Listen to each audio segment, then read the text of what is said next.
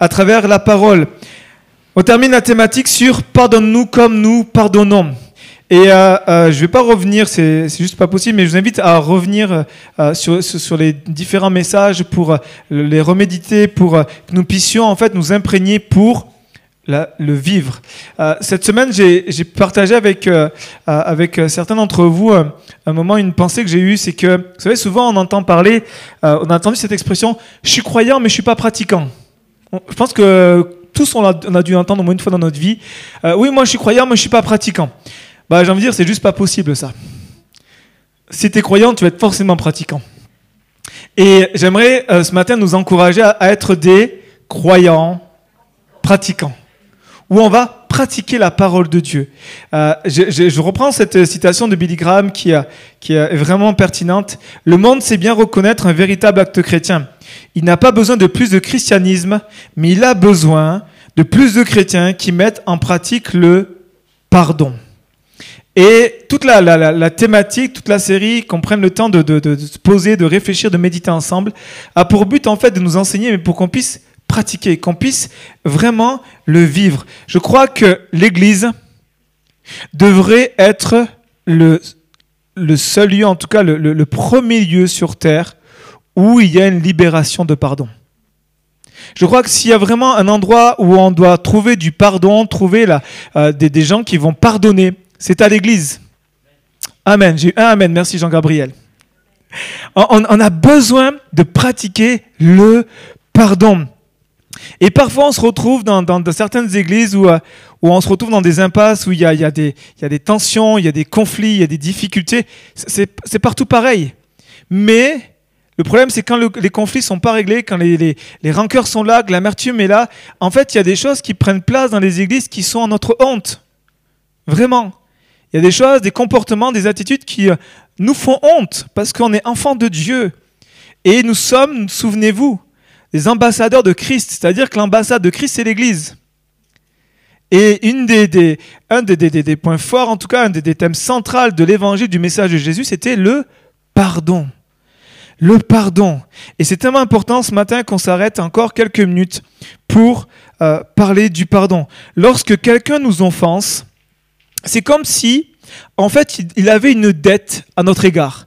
C'est comme si on devenait en fait un créancier, c'est comme si on avait une sorte de, de droit et, de dire en fait, parce que tu m'as fait ça, alors voici maintenant j'ai un droit sur toi. C'est comme si tu dois le payer, c'est comme si euh, on a, on a quelque chose et puis il vient s'endetter et il doit, en fait, il nous doit quelque chose. Réfléchissez à ça, lorsque quelqu'un nous offense, c'est comme s'il y a une réaction dans notre cœur, dire, ok, parce qu'il me fait ça, mais il va voir, il va le payer. Il y a un cercle de vengeance. Parce que lorsqu'il y a une offense, c'est comme si la personne nous, doit quelque chose. Il y a une dette, parce qu'il y a une blessure, parce qu'il y a eu une injustice, parce qu'il y a eu euh, une fausseté, parce qu'il y, y a quelque chose qui nous a blessés. On retient la personne. On la retient avec cette dette. Dire, elle doit le payer. Vous savez, souvent, on a cette expression, il doit le payer. Et cette expression, elle vient du fait que nous avons été offensés. Et le non-pardon va dire, tu payes. Le non-pardon va dire je te retiens tant que tu n'as pas payé. Le non-pardon va dire il faut que tu, euh, tu, tu, tu, tu, rembourses tout ce que, à la hauteur de ma blessure, à la hauteur de l'offense, tu vas devoir payer. Alors que le pardon va dire je te, je te relâche, je te libère. Ta, ta dette est, est, remise. Et ce matin, j'aimerais terminer ce message en vous parlant d'une chose qui est euh, euh, vraiment importante, si ce n'est la plus importante, c'est la gravité et les conséquences du non-pardon. Parce que comme je vous le disais, euh, le pardon est un choix. On peut choisir de ne pas pardonner. C'est un choix. Vous êtes libre de choisir oui ou non si vous allez pardonner. Mais il faut comprendre qu'il y a des conséquences qui sont tellement graves. Et ce matin, j'aimerais qu'on puisse considérer les paroles de Jésus. Qu'on puisse considérer ce que Jésus nous dit. Vous savez, lorsque Jésus parle, c'est jamais pour rien. Tout ce que Jésus dit, c'est pesé. Tout ce que Jésus dit, c'est inspiré. Tout ce que Jésus dit est vérité. Et Jésus nous demande de prendre sa parole au sérieux. Il nous demande de, que, il veut, et son désir, c'est qu'il veut que nous prenions, lorsque nous lisons la parole, il veut que nous prenions sa parole au sérieux. Important de considérer ce que Jésus nous dit. Ce matin, j'aimerais vous inviter dans plusieurs textes. On va commencer dans Matthieu chapitre 6 et au verset 12. Matthieu chapitre 6, verset 12.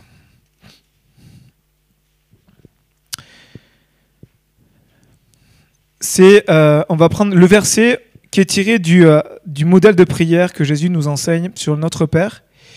Le texte nous dit, verset 12, 6, 12, Pardonne-nous nos offenses, comme nous aussi nous pardonnons à ceux qui nous ont offensés. Et puis, verset 13, Jésus termine, il dit Voici comment vous devez prier, et puis il termine la prière Amen. Et puis il va donner une petite, petit commentaire sur la prière, et, et regardez ce qui va, sur quoi Jésus va mettre l'emphase. Verset 14. Si vous pardonnez aux hommes leur offense, votre Père céleste vous pardonnera aussi. On pourrait dire génial, stop. Mais Jésus continue, c'est là que ça se complique et c'est là que ça devient un peu plus pénible pour nous. Mais si vous ne pardonnez pas aux hommes, votre Père ne vous pardonnera pas non plus vos offenses. C'est là qu'on se dit, waouh, euh, autant Jésus, là j'aimais bien ce que tu me disais, autant là je suis un petit peu mal à l'aise parce que ce que tu me dis, ça me dérange. Et vous savez, ce qui se passe, c'est que quand les paroles de Jésus nous dérangent, ben, qu'est-ce qu'on fait? On les met de côté.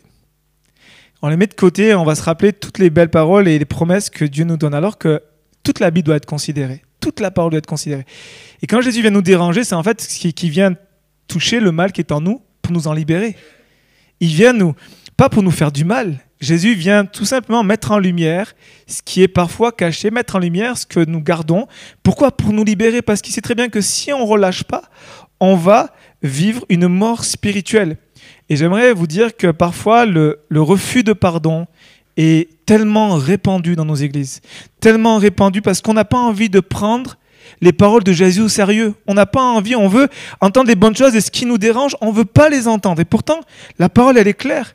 Et on trouve parfois des raisonnements, on trouve toutes sortes de prétextes, d'excuses pour entretenir l'offense, pour dire non, non, mais euh, avec ce qu'il m'a dit, ok, pour ça je suis d'accord avec Jésus, mais ça non, ça par contre je veux pas entendre parce que ça, ça Jésus, tu touches pas à ça. Avec ce que j'ai vécu, avec l'injustice, avec la douleur, avec ce que, je vis, puis ça touche ma vie, ça touche ma famille, ça touche euh, tous les domaines de ma vie, Seigneur, je peux pas. Et souvent on trouve, et à tort, mais on trouve que le refus du pardon, est moins grave que l'adultère. On trouve que le refus de pardon est moins grave que l'homosexualité. On trouve que le refus de pardon est moins grave que le vol ou que l'ivresse. Mais Jésus ne dit pas ça. Jésus dit que le refus du pardon est grave autant que tout ce que je viens de citer. Et c'est tellement important pour nous en tant qu'Église de réaliser que lorsqu'on refuse de pardonner, il y a des conséquences sur nos vies, mais il y a des conséquences sur l'Église. Je partageais tout à l'heure avec euh, le, le, groupe de service qui était au service ce matin, je disais, vous savez, on est un corps. On a pris la Sainte Seine, on est un corps. Et lorsque membre souffre, c'est tout le corps qui souffre. Mais j'aimerais vous dire que lorsqu'un membre pêche, c'est tout le corps qui est infecté par ça. C'est lorsque nous sommes dans un refus de pardon, c'est tout le corps qui, vit. Parce que nous sommes, Dieu nous a rassemblés, on est une famille, on vit ensemble. Vous voyez ce que je veux dire?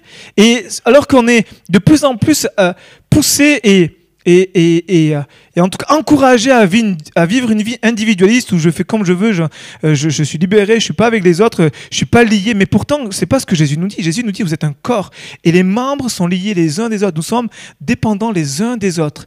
Et lorsqu'il y a un refus de pardon, il y a des conséquences dans nos églises. Et Jésus est venu pour appuyer, pour dire il faut que nous puissions libérer. Pourquoi? Parce que si nous refusons de pardonner, nous allons attrister le Saint-Esprit. Et je ne sais pas vous, mais le Saint-Esprit, c'est la personne la plus chère que nous avons. La personne la plus sensible, mais c'est vraiment euh, la personne que, aujourd'hui, nous sommes le temple du Saint-Esprit, le Saint-Esprit vit en nous, nous sommes nés de nouveau par l'Esprit. Et lorsque nous attristons le Saint-Esprit, on dit non, non, Seigneur, je ne peux pas, surtout pas. Venez avec moi dans Éphésiens chapitre 4, verset 30. Éphésiens chapitre 4, une des conséquences du refus de pardon, c'est attrister le Saint-Esprit. Éphésiens chapitre 4, verset 30.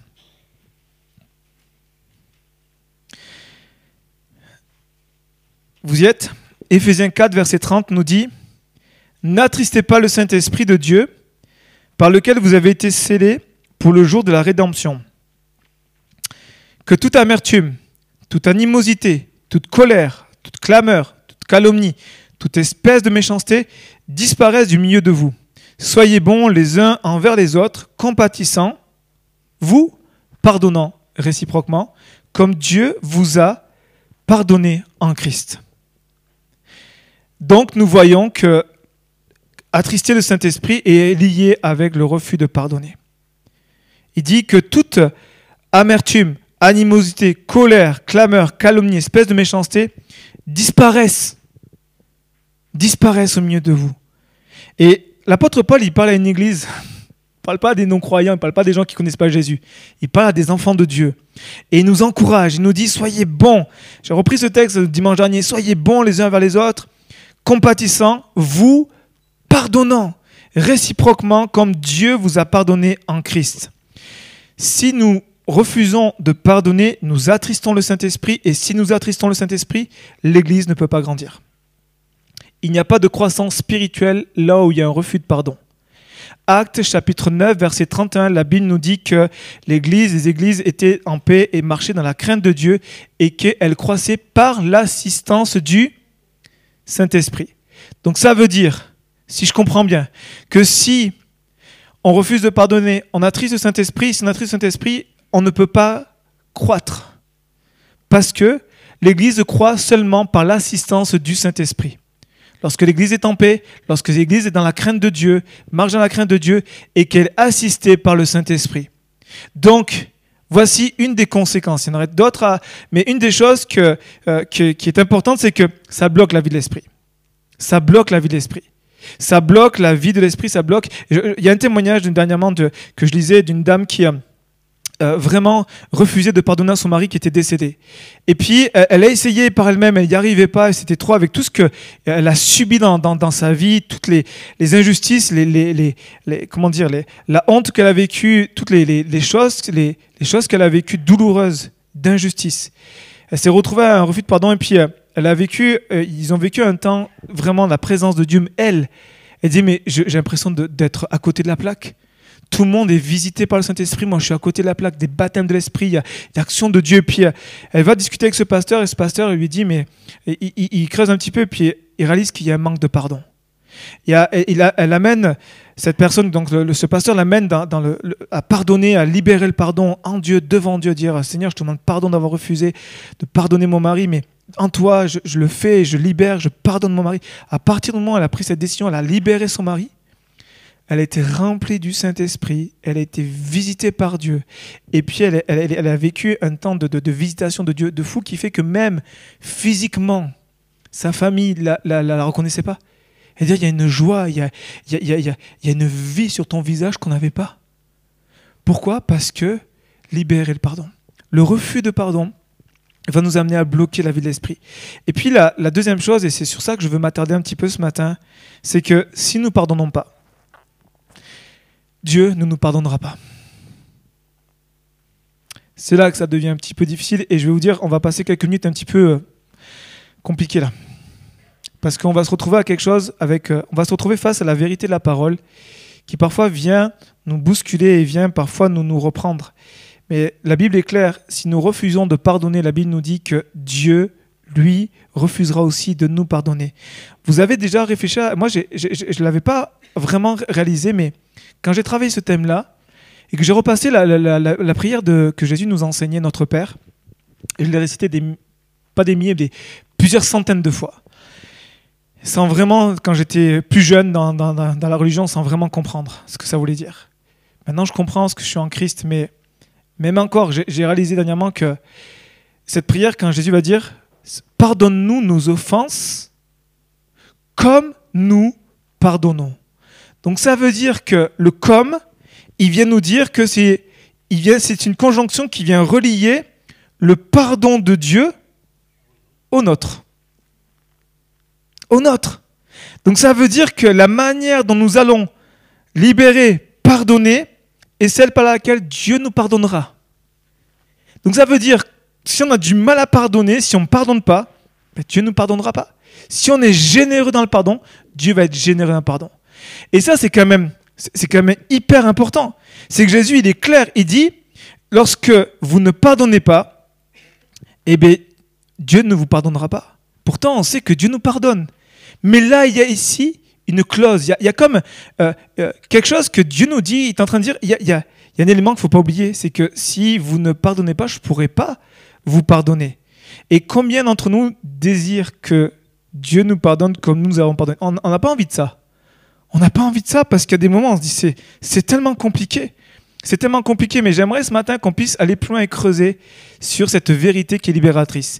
On va euh, prendre ce texte, ça va être le texte référence de ce matin, de la méditation ce matin, c'est Matthieu 18. Matthieu chapitre 18, et vous allez voir que ce texte-là, il est vraiment édifiant.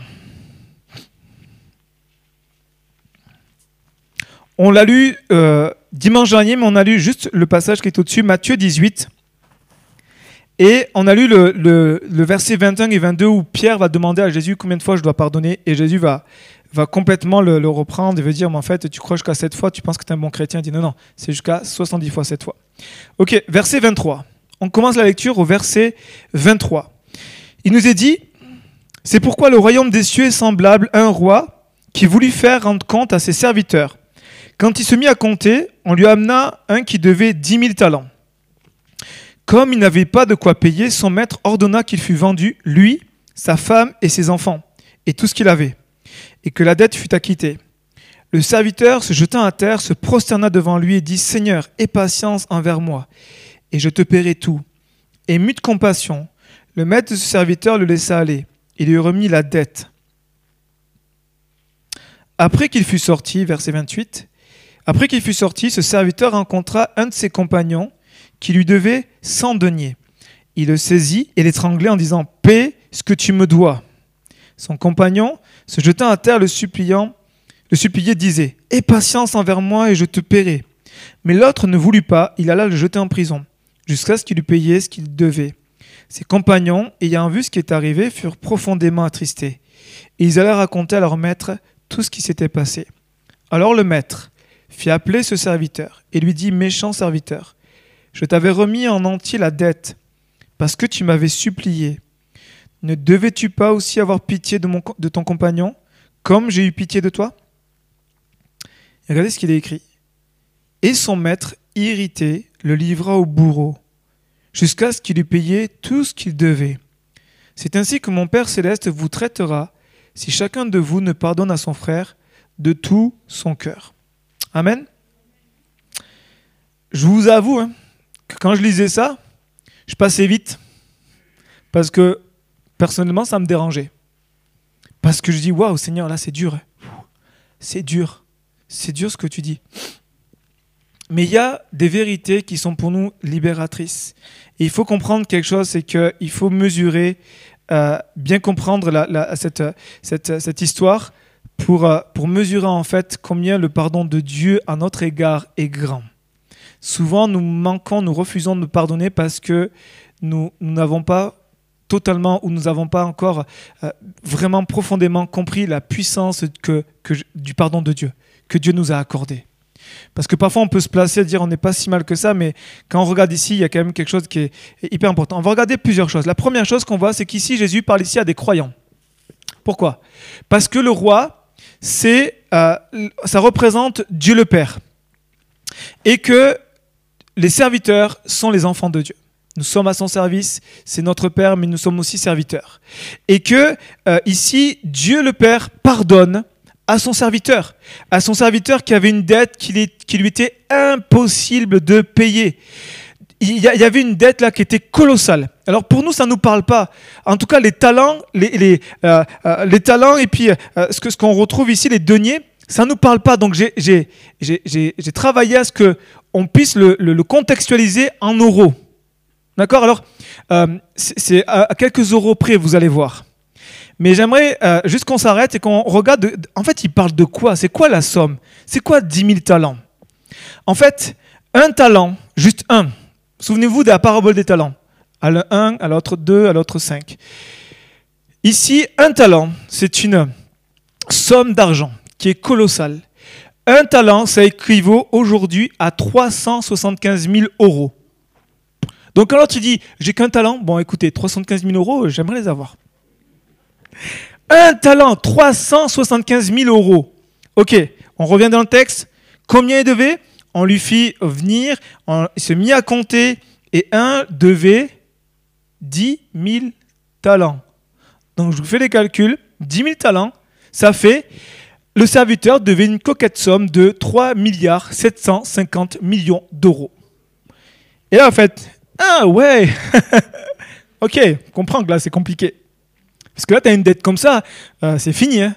Les, surendettements, les dossiers de surendettement, euh, l'assistante sociale, qui que ce soit, tu dis c'est terminé, monsieur, là, bon courage, là, c'est fini pour vous. quoi.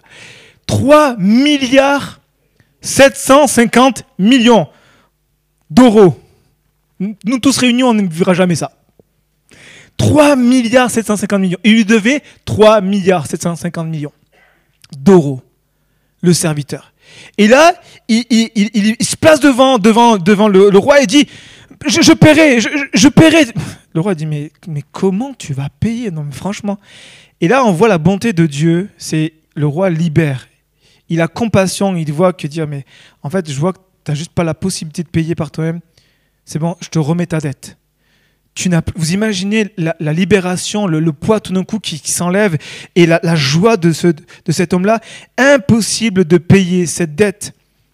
Il est écrasé par ce poids qui était terriblement euh, pesant sur sa vie. Et puis Jésus va ici montrer, va faire un focus sur quelque chose d'important. Il est en train de dire en fait que le serviteur avait une dette dont il était pour lui impossible de payer.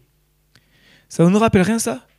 Notre salut, il est impossible pour chacun d'entre nous de payer notre salut aucun, aucun effort, aucune œuvre, aucune action, aucune chose que nous pouvons faire. Aussi, vous savez, parfois dans certaines religions, on comptabilise les bonnes actions. J'ai fait ma BA. Ping, ping, ping. C'est comme si on accumulait des smileys, des, bonnes actions. Puis qu'on arrête danser à dire, hey, t'as vu toutes les actions, c'est bon, je peux rentrer. Mais non, en fait, il n'y en a aucune. Toutes les, les, prenez les 7 milliards, les plus de 7 milliards d'habitants qui sont sur cette terre, vous comptabilisez toutes les bonnes actions, ça suffirait pas pour sauver une âme. Aux yeux de Dieu, ça suffirait pas. Et en fait, Jésus est en train de, nous dire ici que le salut qui nous a accordé à la croix, en fait, est impossible pour nous à payer. Impossible pour nous de, ne pas euh, subir la colère de Dieu. Impossible pour nous de ne pas aller en enfer. Parce qu'aucune de nos œuvres, rien ne pourrait. On n'aurait pas pu se tenir devant Dieu et dire Seigneur, je paierai, j'arriverai à payer mon salut. Dieu dit non, c'est pas possible. Tu as 3 milliards 750 millions à payer. Même, il te faut je sais pas combien de vies pour que tu... C'est pas possible. Donc il, a, il est rempli de compassion, il va pardonner. Dieu, à travers Jésus-Christ, a remis notre dette. Les milliards et les milliards, les milliards d'euros que nous avions devant Dieu. On parle en euros parce qu'il s'agit ici d'argent, mais tout ce que nous devons devant Dieu. En fait, impossible pour nous de payer. C'est pour ça que Jésus a payé notre reconnaissance de dette c'est ce qu'on appelle la rémission de dette. Colossiens chapitre 2, il est écrit, verset 13, Vous qui étiez morts par vos offenses et par l'incirconcision de votre chair, il vous a rendus à la vie avec lui en nous faisant grâce pour toutes nos offenses. Il a effacé l'acte dont les ordonnances nous condamnaient, qui subsistait contre nous, il l'a détruit en le clouant à la croix. L'acte dont les ordonnances nous condamnaient. Il y avait un dette pour chacun d'entre nous, il y avait une, ordonnance où il y avait une dette, dire voilà, voici ce que nous devons pour le salut de nos âmes, de toutes nos transgressions, de tous nos péchés, petits, grands. Il n'y a pas de petits, des grands péchés, graves ou pas graves. Chaque péché grave devant Dieu. Et là, Jésus est en train de nous dire voici, regardez le prix que j'ai payé. L'acte dont l'ordonnance vous condamnez, je l'ai cloué à la croix. Je l'ai pris sur moi pour que vous, sans aucun effort, sans aucune œuvre, sans aucune bonne action, vous puissiez vous tenir devant Dieu comme n'ayant jamais péché, comme n'ayant plus aucune dette. Vous imaginez Le gars, il sort, du, il, commence sa journée, j'ai une dette de 3 milliards 750 millions d'euros, comment je vais faire? Puis, Ça devait vraiment tourner, il devait passer des sacrées nuits blanches. Et puis, il finit sa journée, compteur à zéro. Zéro Extraordinaire Et ça, ça nous montre toute la puissance du pardon de Dieu. Et alors qu'il est pardonné, Jésus continue. Alors qu'il est pardonné, il se retrouve ensuite, lui, il rencontre un compagnon de service, un frère, parce que compagnon de service veut dire c'est un frère en Christ. Et puis là, ce frère-là l'avait offensé. Ce frère-là lui, devait une dette. Souvenez-vous ce que je dit, en offense, donc il y a une dette. Et là, il lui doit une dette. Vous savez de combien s'élève la dette? La Bible nous dit 100 deniers. 100 deniers, c'est quoi? C'est un denier, 3350 euros. Un denier, 3350 euros. Donc, 100 deniers, on est sur 335 000 euros. 335 000 euros contre 1, 3 milliards 750 millions. On fait, ok, honnêtement, les 3, les 3 milliards 750 millions face aux 330 000 euros que tu me dois, là, Jésus s'attendait à ce qu'il puisse le libérer. Le, le roi était dans cette. J'étais libéré d'une dette énorme. Tu devais libérer. Et là, qu'est-ce que fait le serviteur? Il le prend, il va l'étrangler. La Bible nous dit, Jésus va dire, il va le saisir, l'étrangler, dire paye. Tu m'as offensé, paye. Paye ce que tu me dois. Il a une attitude où il va dire Moi j'étais moi-même endetté, j'avais un créancier, mais maintenant moi je suis le créancier, tu me dois une dette. Et tu dois le payer. Et qu'est-ce que va faire ce serviteur? Il va le prendre, il va le mettre en prison, et puis jusqu'à ce qu'il paye la dette. Mais là, je sais pas si. Moi j'ai réfléchi, je dis Mais c'est pas logique son truc. Quand tu veux faire payer quelqu'un, tu ne le mets pas en prison. Tu dis Va travailler quoi. Va travailler pour avoir de l'argent. La logique que nous avons n'est pas logique on va le mettre en prison, on va enfermer le frère, la sœur dans une prison d'amertume, dans une prison de rancœur, jusqu'à ce qu'il paye. Mais j'ai envie de dire, tu l'enfermes, il ne pourra jamais payer. En fait, on le garde pour comme se, se, soulager, puis dire, tu m'as fait mal, voici, tu vas avoir mal. Mais en fait, ça ne sert à rien, parce que le fait qu'il le mette en prison, il ne pourra jamais payer. Ici, il y a, y a, juste une réaction qui n'est pas du tout logique et cohérente. Et là, le roi, il va prendre ça, il va lui dire, mais je t'ai libéré d'une dette juste colossale. N'aurais-tu pas dû faire la même chose avec ton serviteur qui te devait nettement, nettement, nettement, nettement moins Ne devais-tu pas agir de la même manière que j'ai agi avec toi? Et là, ici, il est en train, Jésus, de nous dire que, suivez bien, nos transgressions à l'égard de Dieu ne peuvent être comparables aux transgressions qu'on nous fait, aux offenses qu'on nous fait. Toutes les transgressions qu'on a fait à l'égard de Dieu ne peuvent être comparées. Souvenez-vous que Dieu est saint, que Dieu est parfait, que Dieu est juste, que Dieu est pur, que Dieu est droit, que Dieu est tellement glorieux et qu'il a donné Jésus, qui a été sacrifié, lui qui était innocent, qui était pur, qui était juste, qui était sans péché, il l'a livré.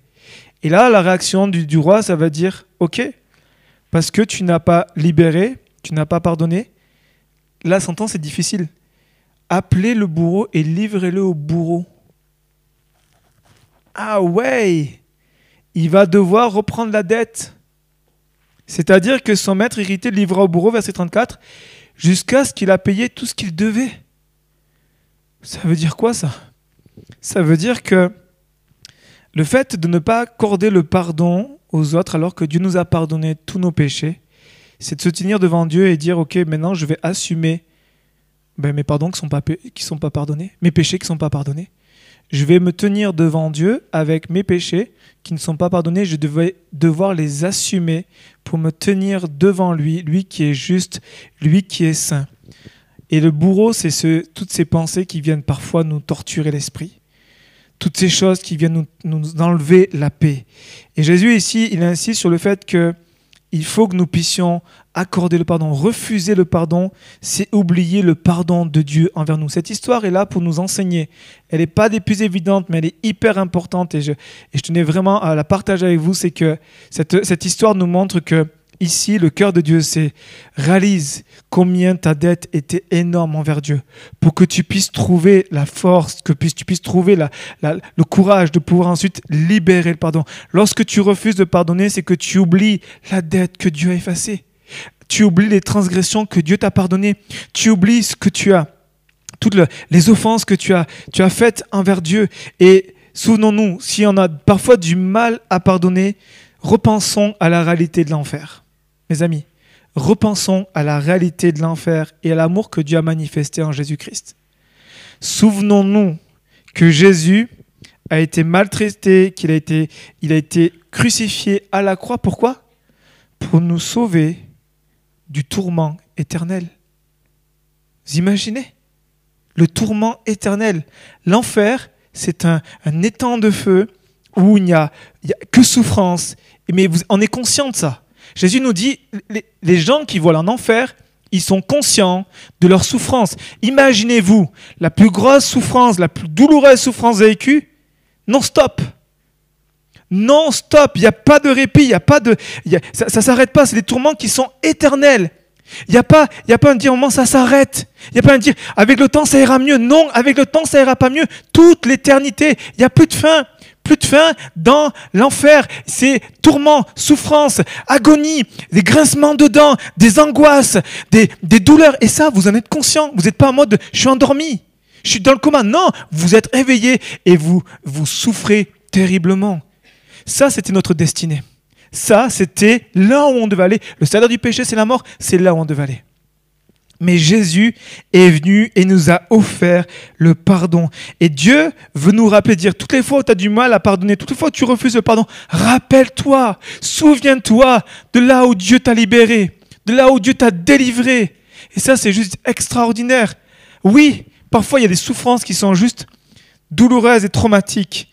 Mais j'aimerais vous dire, il n'y a aucune, aucune souffrance, aucune offense que Dieu ne peut pas pardonner. Et que nous, par sa force, en lui, nous pouvons accorder le pardon. J'aimerais terminer avec un témoignage. Euh, certains vous la connaissez, elle s'appelle Corinne Tenbou, une grande dame de Dieu qui, a, qui est maintenant avec Jésus. Et euh, je vais lire son témoignage parce que je vais être fidèle dans tout ce qu'elle dit. C'est une dame qui a, vraiment, avec sa famille, a caché des juifs à la Seconde Guerre mondiale. Et euh, elle était hollandaise, avec, euh, ils étaient protestants, et puis ils aimaient le Seigneur, et puis ils ont voulu cacher, ils ont, ils ont fait tout un placard avec euh, une chambre où ils ont caché des, des, des juifs. Et puis un jour, la, police est arrivée, ils, sont, ils l'ont mis en prison, ils l'ont mis avec, avec sa sœur et son père en camp de concentration. Et là, elle va voir donc son père mourir devant ses yeux, et surtout sa sœur Betsy, qui était sa proche. Et euh, regardez ce qu'elle, qu'elle va nous dire. Je vais vous le lire pour que on puisse être, euh, je puisse être au plus près de la réalité. Et elle va dire que suite à, en fait, à cette expérience, elle va être libérée, elle va, elle va être euh, restaurée. Dieu va faire une œuvre extraordinaire et puis elle va aller prêcher dans tout le monde. Elle va être invitée partout pour parler du pardon de Dieu. Parler du pardon de Dieu.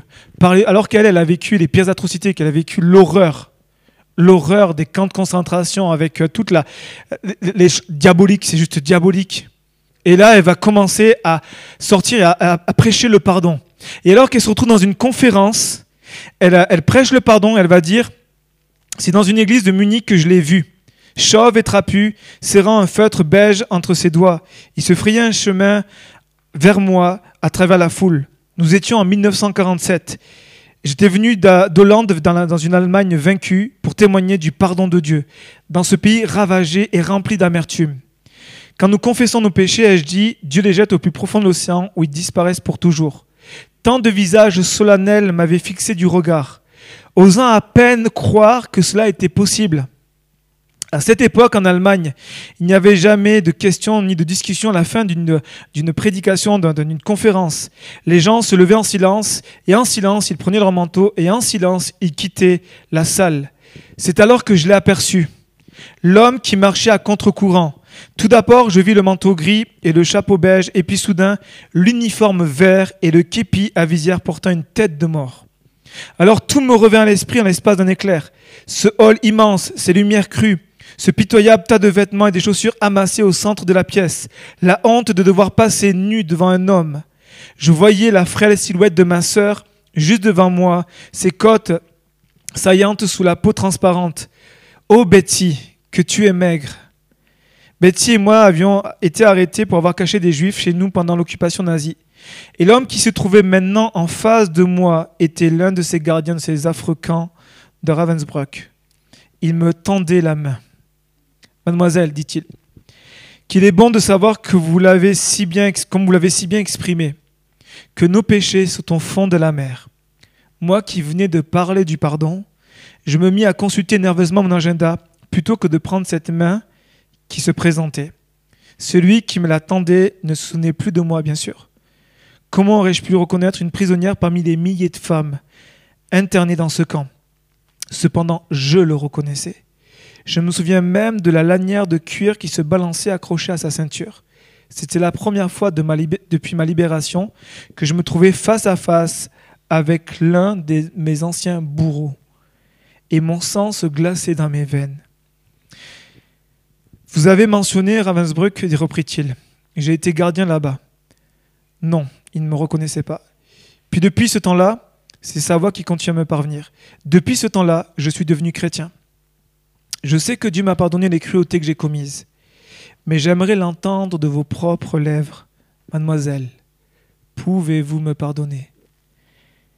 La main se tendait à nouveau vers moi. Immobile, je me tenais là, debout, figé. Je ne pouvais prendre cette main, moi qui pourtant avais besoin tous les jours du pardon de Dieu. Non, c'est impossible. Betsy était morte dans ce camp. Pouvait-il effacer par une simple démarche sa lente et terrible agonie? À peine quelques secondes devaient s'être écoulées depuis qu'il était là, mais à moi, il me semblait qu'il y avait des heures que durait ce violent combat intérieur. Et je ne pouvais m'y soustraire. Je le savais. Il y avait un rendez-vous de Dieu. écoutez bien, je termine. Le message du pardon contient une clause primordiale, dit-elle. Nous devons pardonner à ceux qui nous ont offensés. Si vous ne pardonnez pas aux hommes leur offense, dit Jésus, mon Père ne vous pardonnera pas non plus les vôtres. Elle a face à elle le bourreau et puis à la pensée de Dieu, Jésus le rappelle cette verset. Boum, voici, si tu veux que je te pardonne, il faut que tu accordes pardon. Imaginez. Cette vérité, je la connaissais pas seulement en théorie, mais comme un commandement divin par l'expérience dans ma vie quotidienne. À la fin de la guerre, j'avais ouvert en Hollande un foyer pour les victimes de brutalité nazie. Et j'avais découvert ceci. Écoutez bien, c'est hyper intéressant. Ceux qui réussissaient à pardonner à leurs ennemis parvenaient aussi à se réintégrer dans le monde extérieur et à refaire leur vie malgré les blessures physiques dont ils étaient restés marqués. Par contre, ceux qui entretenaient la rancune, l'amertume restaient invalides. C'est aussi simple et aussi tragique que cela. Et moi, j'étais toujours face à cet homme paralysé, le cœur serré dans un étau de glace. Mais le pardon n'est pas une affaire de sentiment, et ça, je le savais. Le pardon, c'est un acte de volonté. Et la volonté peut fonctionner quelle que soit la température du cœur.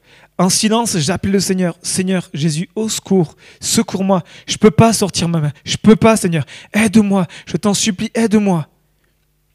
Alors, d'un geste mécanique, comme si j'étais de bois, je mis ma main dans celle qui m'était tendue, et au moment où je faisais ce geste, il se passa quelque chose d'extraordinaire. Le courant de l'Esprit de Dieu passa dans mon épaule pour commencer, descendit précipitamment le long de mon bras et jaillit dans nos mains serrées. Puis cette chaleur guérissante envahit mon être entier jusqu'à se remplir mes yeux de larmes. Et voici ce qu'elle va dire. Je vous pardonne, mon frère. Je m'écriais, je vous pardonne de tout mon cœur. Et nous sommes restés là au moment, un moment, la main dans la sienne, moi l'ancienne prisonnière, lui l'ancien gardien de Ravensbrück. Jamais de ma vie, je n'ai connu l'amour de Dieu d'une façon aussi intense que cet instant-là. Pourquoi je vous partage ce témoignage-là? Pour vous dire que ce qui était impossible ici, Dieu l'a rendu possible. Et Corinne Tambou, elle a vécu d'autres choses extraordinaires, mais à ce moment-là, elle avait un rendez-vous de Dieu. Elle avait un moment à dire, ok, tu dis les choses, tu prêches, mais voici, je t'amène dans quelque chose où tu vas le mettre en pratique. Et comme je disais, soyons des chrétiens pratiquants, des croyants pratiquants, pour dire, Seigneur, quelle que soit l'offense, quelle que soit la douleur, Seigneur, je réalise que mes transgressions vers toi sont pires que tout ce qu'on a pu me faire. Et vous imaginez, quand même, c'est quand même fou, mais humainement parlant, on se dit, avec euh, euh, les camps de concentration, tout ce qu'elle a vécu, on pourrait dire qu'elle avait des raisons de ne pas pardonner. Elle avait des raisons humainement de ne pas pardonner. Mais Dieu pas, ne réagit pas comme ça. La parole de Dieu ne dit pas ça. La parole de Dieu dit pardonne. Et qu'est-ce qui s'est passé? Elle s'est libérée. Elle s'est libérée. Amen. Est-ce qu'on peut prendre un temps de prière, quelques minutes ensemble? Et ce matin, j'aimerais vous inviter, là où vous êtes, à relâcher le pardon.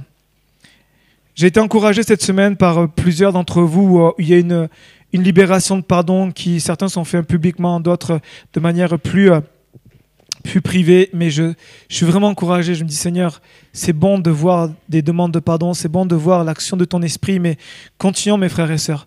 Ne restons pas sur ça et dire, Seigneur, je veux libérer le pardon, quelle que soit l'offense, quelle que soit la douleur, je veux pardonner ce matin. J'aimerais t'inviter, là où tu es, à ce que tu puisses prendre la décision du pardon tu puisses peut-être et certainement demander pardon à Dieu du refus de pardon. Que ce matin, tu puisses t'approcher de Dieu, Seigneur. Je réalise que, Seigneur, tu m'as sauvé de l'enfer. Que, Seigneur, ma dette était tellement énorme face à la dette qu'on me doit. Mais Seigneur, je te demande pardon d'avoir refusé de pardonner. Et je veux ce matin libérer le pardon. Ce matin, je veux prendre la décision de ne pas laisser l'amertume, de ne pas laisser la rancœur, de ne pas laisser la haine, de ne pas laisser la colère, de ne pas laisser la clameur, de ne pas laisser la, méchanceté, Seigneur, gagner mon cœur. Mais ce matin, je veux me libérer de ça, Seigneur. Je veux me libérer de ça. Ce matin, j'aimerais t'inviter là où tu es à prendre cette décision. Tout simplement en levant ta main. Et si vous êtes sur Internet, tout simplement fermez les yeux aussi, puis prendre la décision de libérer, d'accepter, de, libérer le pardon, de ne pas le refuser, mais ce matin de, chercher en Dieu, en lui, la force de pouvoir pardonner. Ce matin, là où tu es, prends cette décision devant Dieu. Prends cette décision pour ne pas laisser le refus de pardon bloquer ta vie, détruire ta vie, mais qu'au ce matin, tu puisses libérer, libérer celui qui a une dette envers toi tu puisses dire, Seigneur, tu m'as libéré la dette, je veux aussi libérer. Alléluia. Prends cette matin cette liberté et cette, ce courage. Saisis-le. C'est ta décision, c'est ton moment avec Dieu. Dieu va appuyer pour que tu puisses vraiment libérer. Ce matin, je te bénis, Père, pour euh, ta parole qui est la vérité. La vérité a pour but de nous affranchir et ce matin, tu veux libérer les cœurs qui sont prisonniers d'un refus de pardon. Seigneur, tu sais, tous ceux qui sont livrés entre les mains du bourreau en ce moment, qui sont pris avec toutes sortes de, pensées, toutes sortes de, de combats, toutes sortes d'angoisses, toutes sortes de choses qui peuvent parfois les tyranniser. Seigneur, je prie ce matin pour que, Seigneur, tu les aides à trouver en toi le pardon et qui puisse à leur tour libérer le pardon. Je prie ce matin pour que nous soyons une église de, de pratiquants où on va pratiquer ta parole. Ta parole nous dit que si nous ne pardonnons pas, tu ne peux nous pardonner. Alors Seigneur, nous ne voulons pas refuser le pardon. Je prie ce matin pour tous les amis sur Internet. Je prie pour tous ceux qui ce matin sont concernés par cette parole, qui ont besoin de libérer le pardon. Seigneur, accorde-leur ta grâce. Viens les visiter comme tu as aidé Corinne Tembou. Seigneur, à pardonner le bourreau, Seigneur, de sa sœur, le bourreau de sa vie, de tant de milliers de femmes. Seigneur, tu as permis à ce qu'elle puisse pardonner je prie ce matin pour qu'on puisse trouver en toi la force de pardonner, de libérer au nom de Jésus, Père. Que nous soyons une église qui va croître par l'assistance du Saint-Esprit et pas bloquée avec des refus de pardon au nom de Jésus. Seigneur, nous prions ce matin pour que tu libères des pardons. Seigneur, dans les couples, dans les familles, dans, les, des situations tellement compliquées. Seigneur, nous te demandons ta grâce, ton secours. Seigneur, merci parce que si tu nous demandes, tu vas nous donner la force. C'est en toi que nous avons le vouloir et le faire. Alors merci de faire ce matin dans nos vies, dans nos cœurs, au nom de Jésus, Père. Amen. Amen, Jésus. Amen. Amen. On salue nos amis sur Internet. Soyez bénis. Que Seigneur vous bénisse richement et puis pratiquez le pardon. Amen. Je termine quelques